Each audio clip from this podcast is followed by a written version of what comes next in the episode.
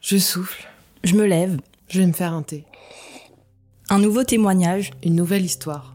Ils se sont confiés. Elles ont enfin dit ce qu'elles n'avaient jamais osé dire.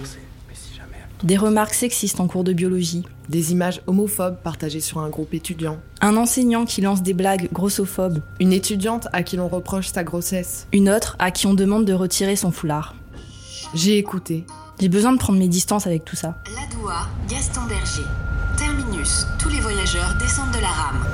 Bah non, en fait. J'ai besoin d'en reparler. Il faut qu'on en parle. Il faut que tout le monde entende ces histoires. Que tout le monde se sente concerné. On est tous et toutes concernés. Avec ce podcast, on veut que leur voix soit entendue. Qu'elles résonnent. Qu'elles prennent de la place.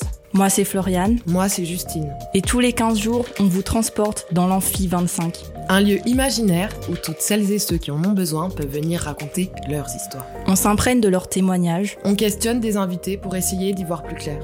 Amphi 25, c'est un podcast qui interroge, Qui vous interroge qui nous interroge sur les inégalités, sur les discriminations, sur ce que nous vivons, sur ce que d'autres vivent et qu'on ne savait pas, qu'on ne voyait pas. qu'on n'écoutait pas.